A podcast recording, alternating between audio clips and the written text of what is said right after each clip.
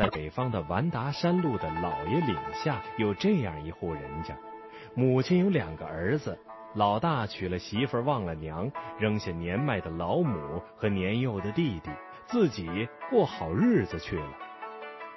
这一年眼瞅着到了年底，别人都在准备过年，可是自己家里已经揭不开锅了。母亲只好打发老二去哥哥家借点米面。弟弟顶着刺骨的北风来到哥哥家，没想到狠心肠的哥哥还有那个黑心肝的嫂子，不但连一粒米、一斤面也没给弟弟，还把弟弟臭骂了一顿。他俩没让弟弟在屋里坐一会儿暖和暖和，就把弟弟给撵走了。北方的冬季天黑的早。弟弟离开哥哥家走了没多久，天就黑下来，风夹杂着雪，打得弟弟睁不开眼睛。脚下的山路雪深路滑，冻得抱着肩膀缩成一团的弟弟想：这样走下去，不是转向迷了路冻死，就是得给让狼吃了。弟弟正犯愁时，隐约看见前面林中有一座破庙，他深一脚浅一脚的奔过去，进了庙。总算有个避风躲雪的地方了。他环顾四周，见佛像前的供桌下挺好，就钻进去躺了下来。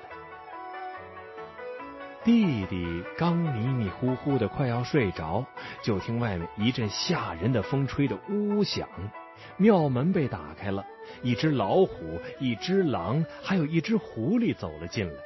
弟弟吓得半死，在供桌底下不敢弄出一点动静。老虎一进来就嚷嚷：“有生人味儿，有生人味儿！”他鼻子四处闻着。这时狐狸说话：“大王，深更半夜的，哪会有人到这儿来？那是你刚才吃的人，嘴里的味儿还没散吧？”老虎听了觉得有道理，就不再四处去闻去找了。这时，老虎又大着嗓门嚷了：“我说狐狸老弟，我刚才可没吃饱，还饿着呢，你快弄点吃的吧。”狐狸赶忙答应了一声：“好嘞。”便跑到佛像前，拿出一个小鼓。只见狐狸把小鼓放在地上，嘴里叨叨着：“小鼓波波，酒饭一桌。”庙里立刻出现了一桌热腾腾、香喷喷的好酒好饭和好菜。趴在供桌下的弟弟眼睛都看直了。老虎、狼和狐狸围坐在一起，不久便吃饱喝足了。狐狸把那个小鼓又放在佛像后，他们便一阵风出庙走了。破庙里重新安静下来。弟弟可是再也睡不着了，他想那一定是个小神鼓，我要是拿着它跟母亲，就不会再挨饿了。他等了一阵儿，见老虎、狼和狐狸没再回来，就到佛像后摸出那个小鼓，揣在怀里。天一放亮，就跑回了家。在家里提心吊胆等了一夜的母亲，见小儿子空手回来，立刻就明白黑心的大儿子是一点儿也不可怜他们母子，这眼泪呀，唰的就淌下来了。可是小儿子却乐呵呵的说：“母亲，你别伤心，等着，现在我就给你弄点好吃的。”母亲当然以为小儿子是在安慰他，逗他开心。只见小儿子。从怀里掏出一个小鼓，放在地上，嘴里叨咕着：“小鼓波波，酒饭一桌。”屋里突然出现了一桌子好酒、好饭、好菜，乐得母亲赶紧擦干眼泪，跟儿子一起坐下来吃的呀，是又饱又香。吃完饭，母亲有些不放心的问：“这小神鼓是从哪儿弄来的？可不能是偷人家的。”小儿子就把破庙里的情景对母亲说了一遍，母亲听了特别高兴，心想以后啊可有好日子过喽。他又对小儿子说：“既然有了小神鼓，别光咱们自己家享用，你快去把穷乡亲们叫来吃一顿。”小儿子于是把左邻右舍的乡亲们找来，拿出小神鼓，叫一声：“小鼓波波，酒饭一桌。当时香喷喷的酒菜摆满了屋子，吃没了，小儿子照样子再一叨鼓，便又是一桌酒菜，直到大家吃的酒足饭饱。弟弟得了小神蛊的消息，很快就传到老大的耳朵里。这老大跟媳妇一听就眼红了，媳妇叫老大赶紧也到那个破庙里去，说不定也能弄个小神蛊。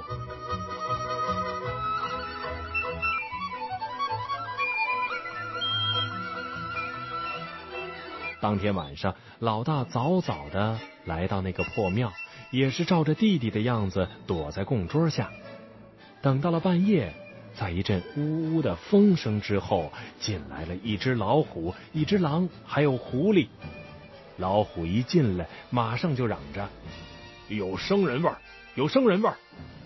四处去闻，吓得老大在供桌下缩成一团。老虎闻了几下，接着又嚷。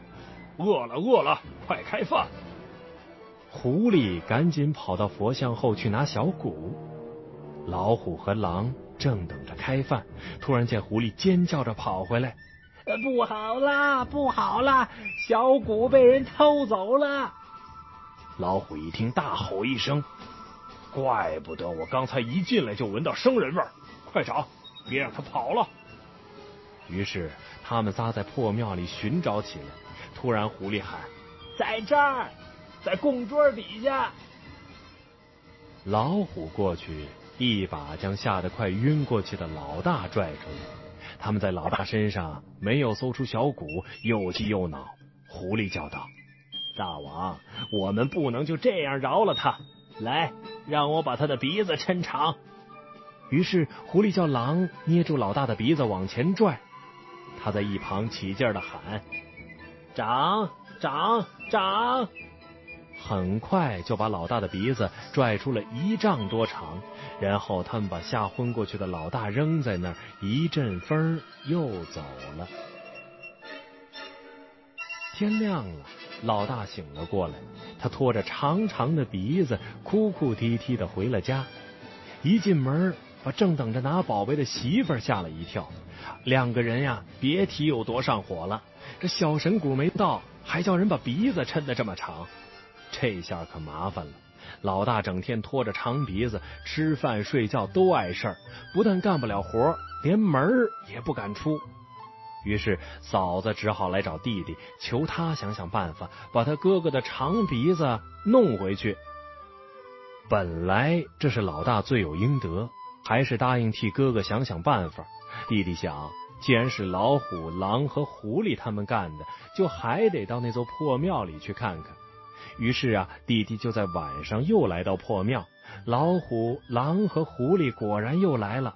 他们一进来就幸灾乐祸的议论那天晚上把老大鼻子抻长的事儿。老虎说：“这下可好了，叫他偷咱们的小神蛊，活该他一辈子拖着个长鼻子。”狼也接过来说。谁叫他光想美事儿？这回让他永远见不得人。这时，狐狸却神秘的说：“大王，其实那长鼻子是有办法缩回去的，可惜他们不知道。”老虎忙问：“什么办法？我怎么不知道？你快跟我说说。”狐狸说。大王，其实只要咱们把那个小神鼓一敲，每敲一下喊一声“缩”，长鼻子就会往里缩一截儿。